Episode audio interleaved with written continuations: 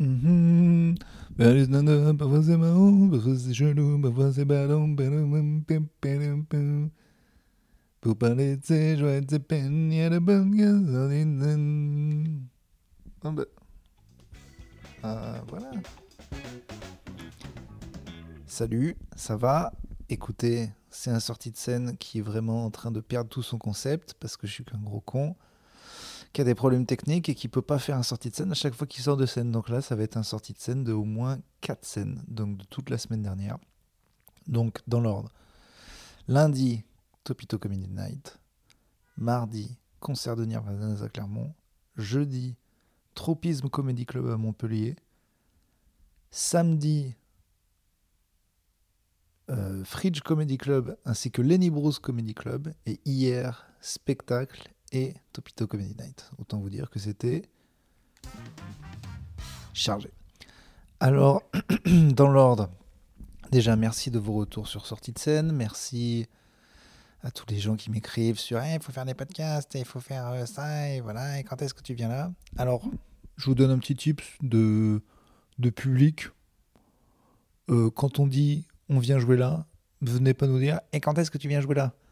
On n'en sait rien c'est pas nous qui décidons. On essaye d'aller dans les villes. C'est plutôt à vous. Voilà. C'est pas on décide d'eux. Faut être sûr de vendre les billets, il faut être sûr que c'est au bon endroit, ça se décide un an et demi en avance. Vous croyez, mais vous croyez quoi, vous?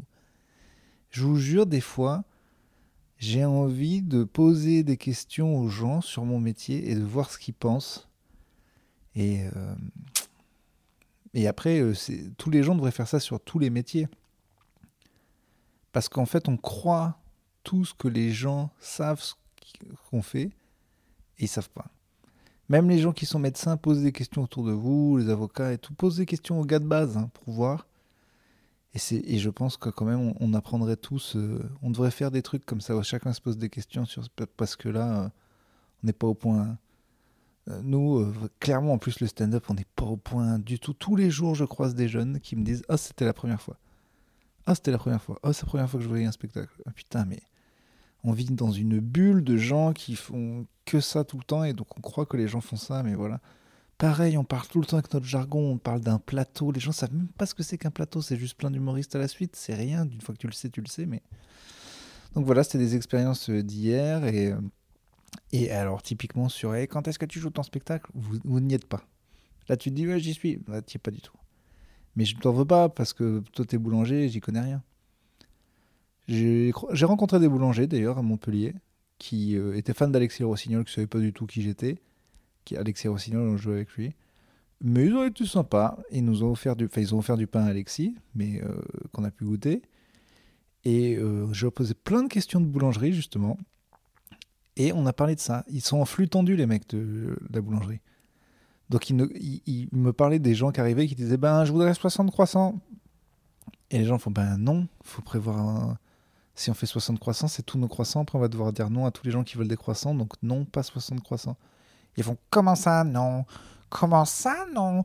On me dit non, je suis un client dans un pays occidentalisé qui a gagné la guerre il y a longtemps, qui a colonisé des gens et qui a plein d'argent à cause de ça, mais qui fait croire que c'est parce que euh, ils étaient plus intelligents que les autres. Comment ça? On ne me dit pas non On ne me dit pas non, je veux des croissants Et, et, voilà, faut dire non. Et, euh, pareil, les gens tombent des nus. Et c'est vrai que quand on y réfléchit, c'est compliqué de prévoir combien de gens ils vont acheter de chouquettes dans la journée. Ils doivent passer leur temps à balancer des trucs, les gens. Et effectivement, c'est ce qu'il m'expliquait. Et il a fini par comprendre le pattern. Le mardi, à Bordeaux, les gens aiment bien les chouquettes. Le jeudi, à Arcachon, on est sur du pain duc. Du pain, du pain, pain au choc. Pain duc, c'est du pain duc, c'est quoi? C'est peut-être euh, peut une région de France qui a décidé d'appeler ça le pain duc, mais ça n'aurait pas de sens. Donc, euh, donc voilà, par exemple, la boulangerie, je n'y connaissais pas grand-chose. Je me doutais que c'était chiant à prévoir combien il faisait. Et en gros, là, il me disait qu'il était sur 120 pains au chocolat. C'est intéressant, hein Bah ouais, c'est chiant les métiers des gens. Et voilà. Mais on fait semblant de s'intéresser. Moi, des taxis, par exemple, hier, on a beaucoup parlé avec le gars du Uber. On parle, on échange, on comprend, on se comprend. Voilà, c'est bien, c'est important, c'est le dialogue. Alors, on va reprendre dans l'ordre. Donc, il y a une Topito Comedy Night C'est déjà vieux, je m'en souviens plus. Voilà, on fait tellement de scènes, donc voilà. Aucune anecdote euh, là-dessus. C'est peut-être passé des trucs géniaux. Je n'en sais rien. Des trucs géniaux, j'en ai. Ah, j'aime pas cette règle, elle me, saoule. surtout que les gens aiment bien te la dire, celle-là. Hein. Hein, quand tu te trompes. Ah, ah, ah, AUX, t'es con. Ah, la, la, la joie perceptible des gens quand tu fais une erreur, ils sont, ils sont pas gentils à te corriger, ils sont juste contents que tu te sois raté. Quoi. Ils sont là, ah, t'es con. Ça me fait du bien comme t'es con. Moi, t'as, as, fait un truc que je savais. Moi, je savais, toi, tu l'as pas fait, et t'es con. c'est, mesquin. Hein Regardez les gens qui corrigent l'orthographe des, des, gens, ils sont. Ils sont pas dans, une, dans un acte de bienveillance, Ils sont dans un acte de Ah, t'es con Ou alors, euh, au trivial poursuite, si tu sais pas un truc ou tu savais pas ça. Comme les gens aiment bien dire c'est facile quand ils savent. Alors que c'est pas facile, juste ils savent, quoi. La vie a fait qu'ils savent ce truc. Et des fois, c'est con. Le mec euh, connaissait. Euh, je sais pas, son arrière-grand-père était euh, au Guatemala, donc il sait ce que c'est la capitale du Guatemala. Et quand tu le sais pas, et quand toi tu le sais pas, c'est facile. Ben, c'est facile parce que t'es fait violer par ton arrière-grand-père, fils de pute. Après, c'est vrai que des fois, je m'agace. Pour pas grand-chose. donc ça, hop, lundi, hop, après, après mardi, concert de Nirvana à Clermont, donc d'un truc qui s'appelait le Brew Pub, qui était assez sympa mais qui était aussi excentré de Clermont et qui n'était pas un endroit en fait habitué trop au concert. Et du coup, avant nous, il y avait un groupe de Clermont que j'adore qui s'appelle Fox Hall, qui sont des, des, gamins qui font des gamins, ils sont 20 ans, quoi, ils sont à fond dans le punk à l'ancienne, genre Sex Pistols, Clash, le punk anglais. Ils jouent ça vachement bien. Et puis le groupe est super stylé, le chanteur il est stylé, il ressemble au chanteur de Green Day. Les deux euh, bassistes et guitaristes, c'est des jumeaux. Donc ça, dans un groupe, ça on voit trop. Le batteur, c'est plus classique, cheveux longs et tout. Euh, je commente l'apparence, mais dans le rock, c'est quand même important. Mais en plus, ils jouent vachement bien. Bref, je les adore. Ça fait trois fois que je les vois jouer. J'étais content de jouer avec eux. Sauf qu'on est à cet endroit, ils jouent en premier. Et euh, bon, bah, je sais pas, il y avait plein de monde dehors euh, qui buvait des bières et tout. Je me disais, bon, bah, les gens viennent un peu pour le concert, ou quand il y a le concert, les gens vont démarrer. Et non. Genre, ils ont commencé à jouer. Les autres groupes d'avant, les musiciens se sont approchés ben voilà, je me suis mis devant. Et les autres sont pas venus, quoi. Ils étaient là, ils regardaient de loin, quoi. Il y avait, c'était insupportable. Ils faisaient la queue pour la bière. Ils étaient dehors à parler de leurs histoires d'afterwork de merde. Il y avait un concert.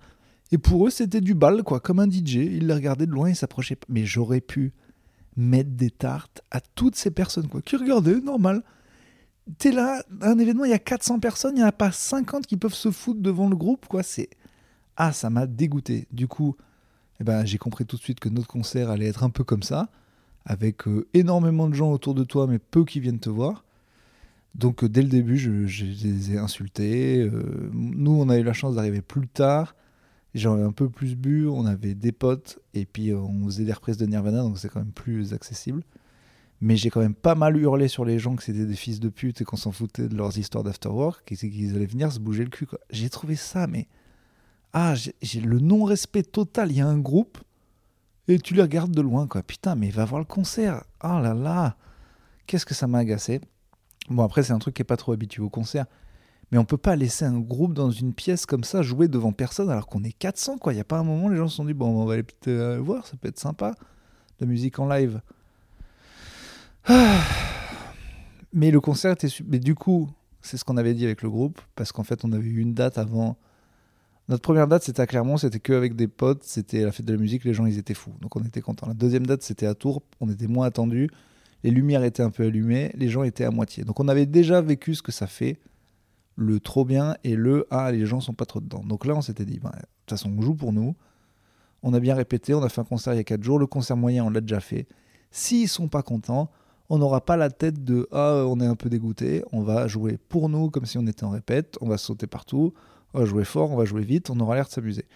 Et franchement, j'étais fier du groupe parce qu'on l'a fait. quoi. Alors que c'est dur, hein. c'est allumé, t'as 20 personnes qui te regardent, les autres qui ne savent pas ce qu'ils ce font.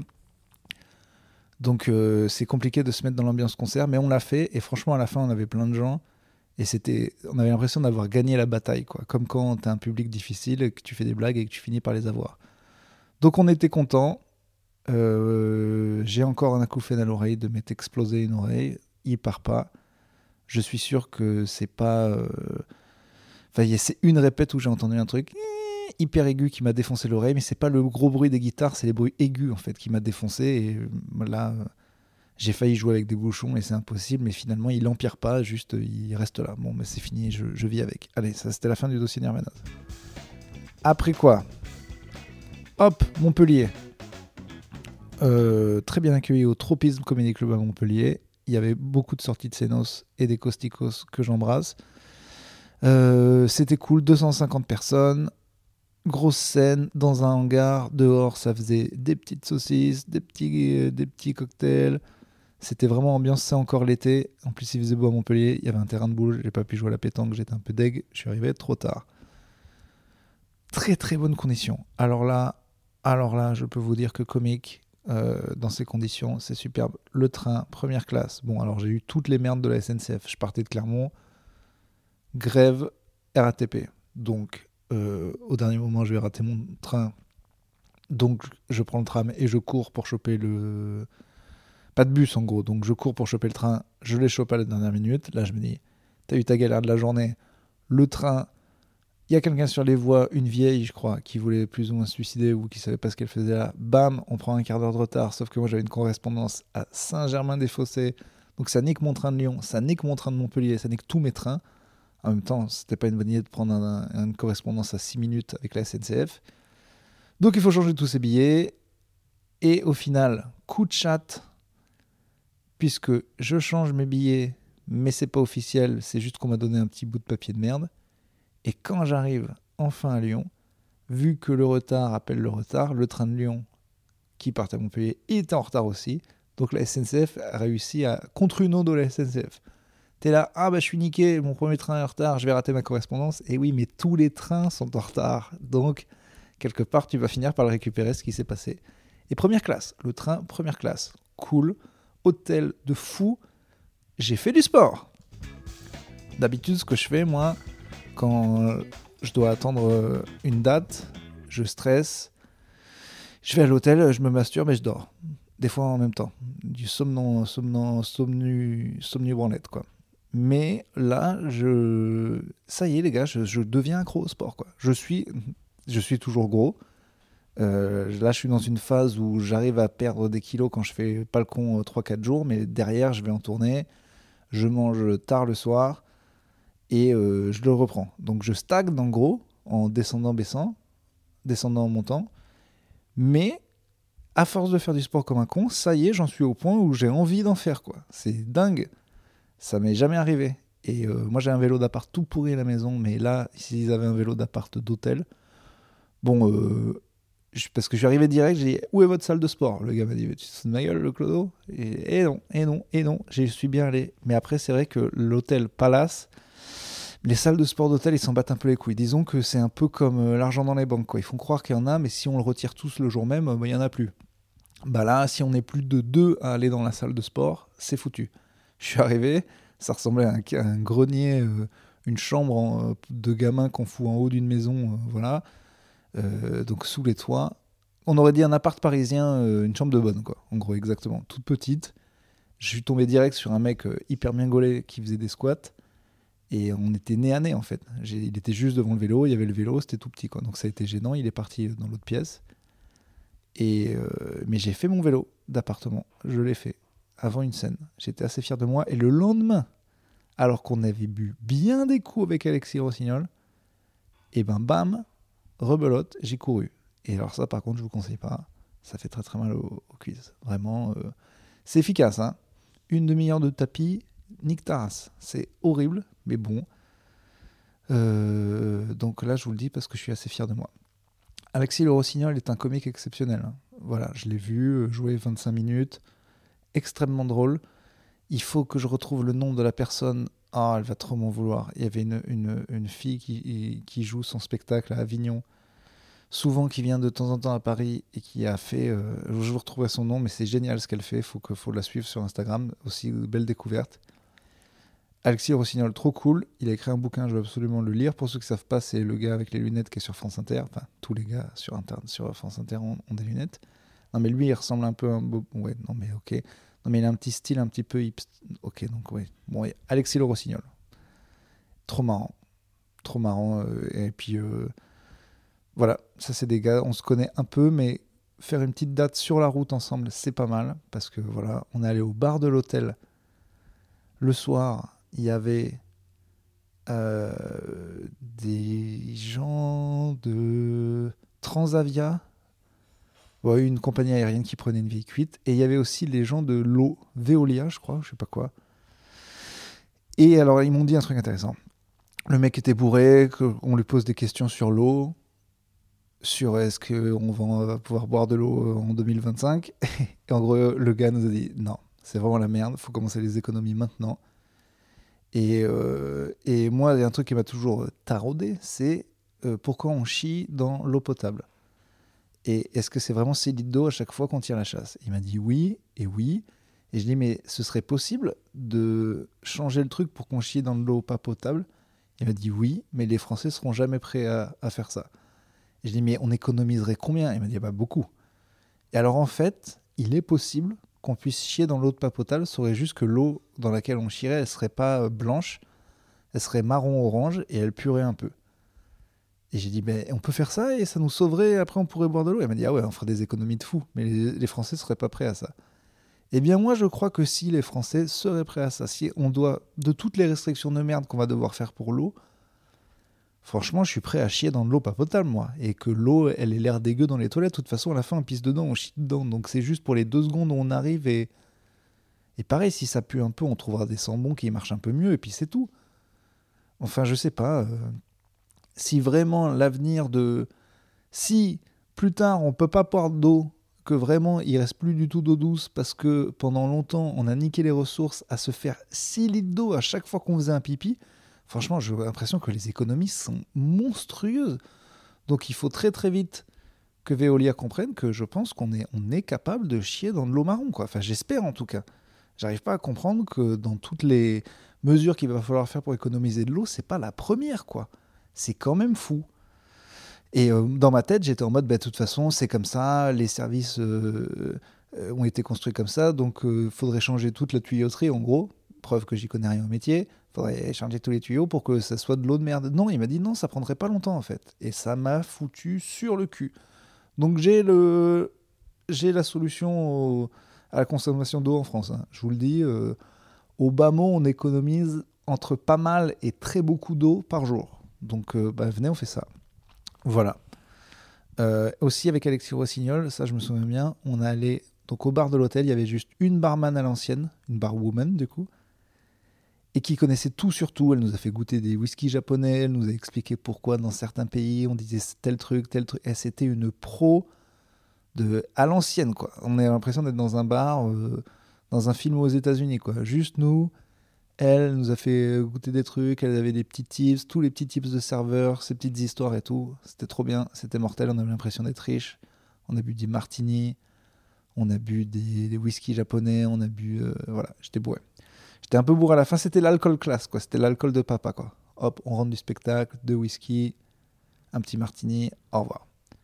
Et ben c'était cool. C'était, j'aime bien le côté PMU. On, eh, on se jette un petit demi. Eh, t'as des cahuètes. Eh, Riton, eh, c'est pas des cahuètes, c'est mes couilles. Voilà j'aime bien. Mais euh, le côté boire un petit peu classe, j'ai bien aimé. Est-ce que je deviens vieux et chiant? C'est possible. Le lendemain, retour à Paris.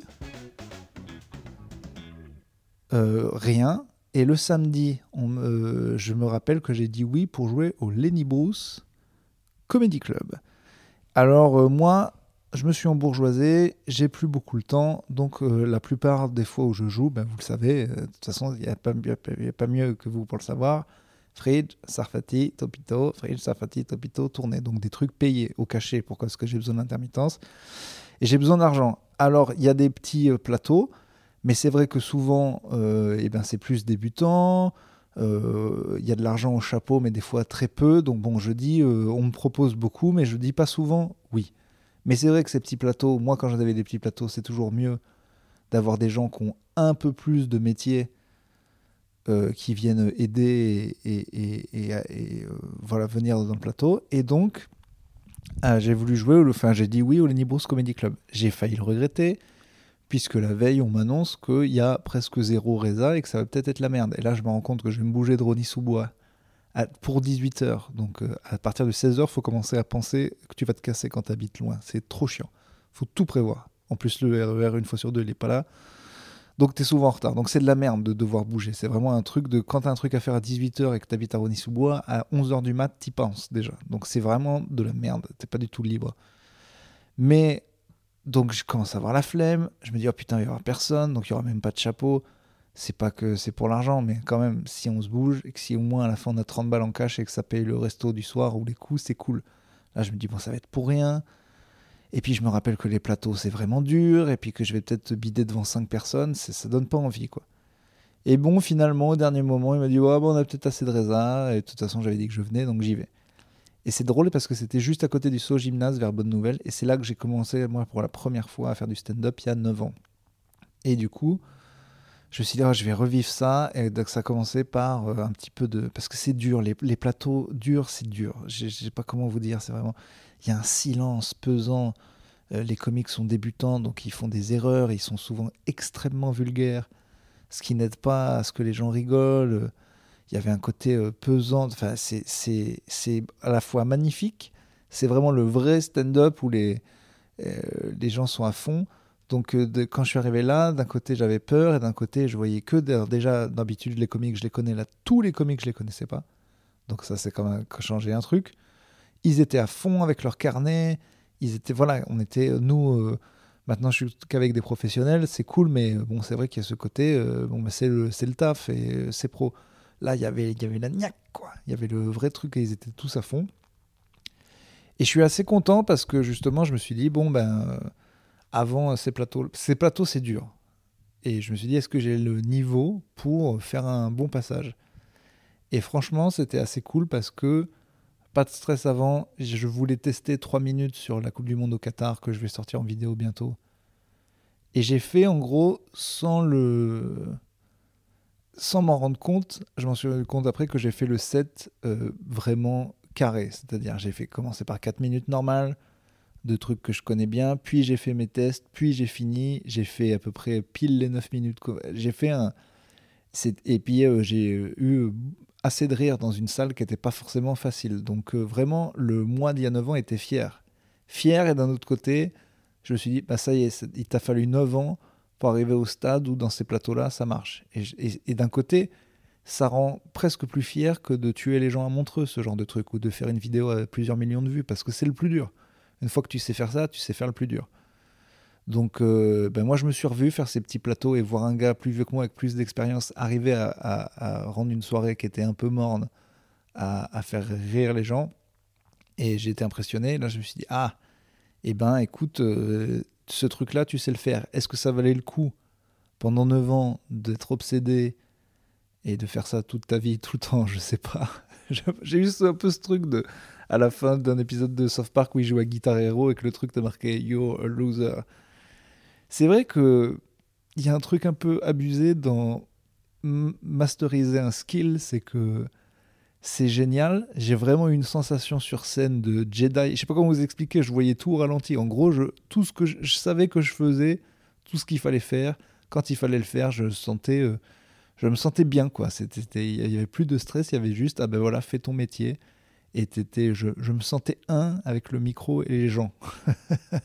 Vraiment, je vous jure que c'était presque mystique. J'étais en mode, ça y est, tu sais faire ce truc. T'es pas euh, le meilleur stand-upper du monde, t'es pas non plus une extrême célébrité, mais quand t'as commencé, ce que tu voulais faire, c'était aller dans un plateau comme ça et réussir à faire marrer les gens. Et ça y est, maintenant tu sais que tu vas y arriver. Euh, quand tu voudras y arriver, si tu mets l'effort, tu vas le faire. Et il y avait pas et ça m'a pas coûté quoi. Enfin, je sais pas comment vous expliquer, ça avait l'air simple. Je pense que les sportifs font ça au bout d'un moment. Ils réussissent des gestes euh, qui paraissent compliqués comme ça, mais que donc donc j'étais fier. Et d'un autre côté, je me suis dit mais le temps que ça t'a mis pour arriver à ce niveau est déplorable, mon ami. D'autres l'auraient fait en un an. Mais c'est comme ça, chacun va à son rythme. Et, euh, et- et c'est vrai que j'ai toujours eu ce truc avec les gens qui ont un skill. Ça m'a impressionné. Et après, je me dis, mais attends, mais soit les gens ont un don, soit ils ont travaillé comme des porcs. Donc dans les deux cas, ils n'ont aucun mérite. Ils ont le seul mérite qu'ils ont, c'est d'avoir travaillé comme des cons. Et, euh, et donc, je sais plus si j'étais fier ou content ou pas, quoi. C'était vraiment ce truc basique de l'humanité de bah, ça y est, j'ai fait le. Ça y est, le truc que j'ai toujours voulu savoir faire, ça y est, je sais. Et ben, je suis toujours vide à l'intérieur, moi, dis donc. C'était pas exactement ça, parce qu'en vrai, j'étais vraiment content. Mais c'est vrai que je pense que tout le monde a ça. Les, je regarde beaucoup de gens qui font de la guitare. Sur Internet, ils passent leur vie à essayer d'apprendre un morceau de 10 minutes. Et il y a un côté vraiment satisfaisant quand tu sais le faire. Mais il y a toujours un côté un peu dégoûtant en disant Ok, c'est bon, je sais le faire. Mais putain, mais ça m'a pris 10 000 heures, quoi. Il a fallu que je le fasse 10 000 heures pour savoir le faire. Il y a un côté cool. Et en même temps, est-ce que ça valait le coup, quoi? Et de toute façon, vu que si c'est pas ce truc-là que t'aurais fait, c'est un autre truc, oui, ça valait le coup. On sait pas faire autre chose, nous les humains. Donc on va faire ça. Mais euh, voilà. Et donc très heureux, en fait, très heureux de ce truc-là. Un tout petit peu en dépression, mais très heureux quand même. Et après, du coup, eh ben, je vais au fridge, soirée payée, euh, mieux, les gens payent 22 euros, ils sont chauds et tout, et ben et je me suis pas amusé. Dès la première seconde, j'ai senti que le public allait pas être là ce soir et répondait pas à mes interactions. Moi, j'ai été con, je me suis braqué direct, j'aurais crié dessus. Je crie pas mal sur le site, je suis dans une période, je recrie sur le public là. Parce que justement, j'ai tellement de côté tout bien que quand c'est pas bien, je leur dis euh, bah, écoutez, euh, vous me cassez les couilles. et là, j'ai eu ça. Et mes tests qui étaient super bien passés avant, euh, au Lenny Bruce, et eh ben, ils sont passés moins bien là alors que je voulais filmer. Donc ben, c'est plus tard que je filmerai la vidéo, le sketch n'est pas encore prêt.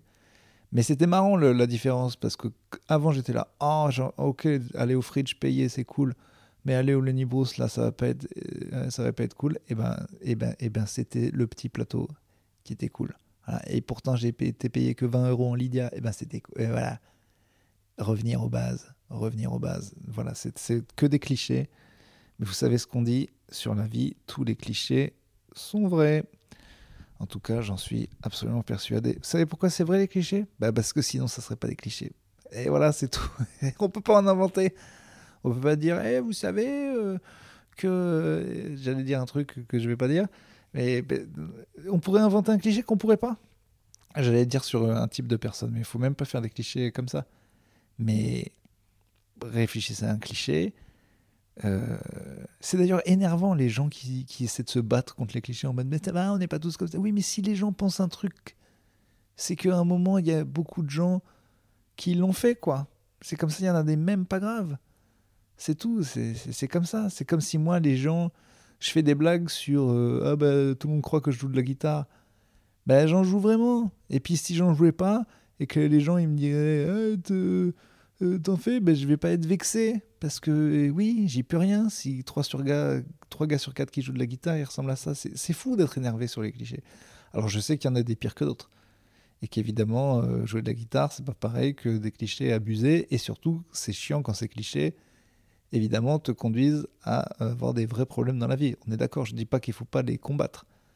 Mais je dis que on peut les combattre pas comprendre d'où ils viennent, ce serait euh, complètement con euh, au niveau du raisonnement, quoi. C'est-à-dire, et des fois, ils ont été euh, vrais, ou ils ont été inventés, ou ils ont été, ou ils ont été vrais il y a longtemps, ils le sont plus.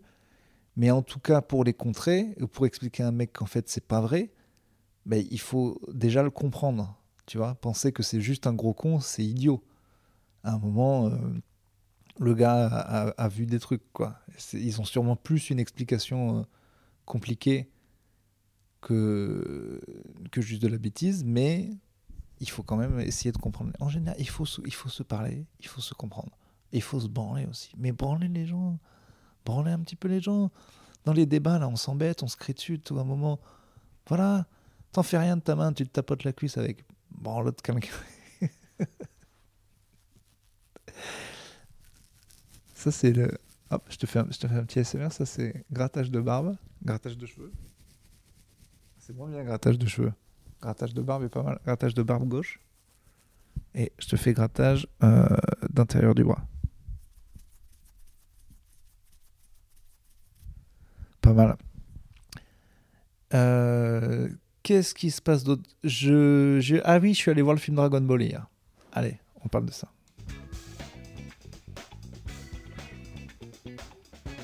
parle de ça et après on s'arrête. Euh, eh ben, j'aime bien. hein. Je suis vraiment con. Il n'y a que des trentenaires qui me ressemblent. En même temps, c'était un mardi à 16h. Un lundi à 16h. Euh, eh bien, euh, eh bien c'est cool. hein.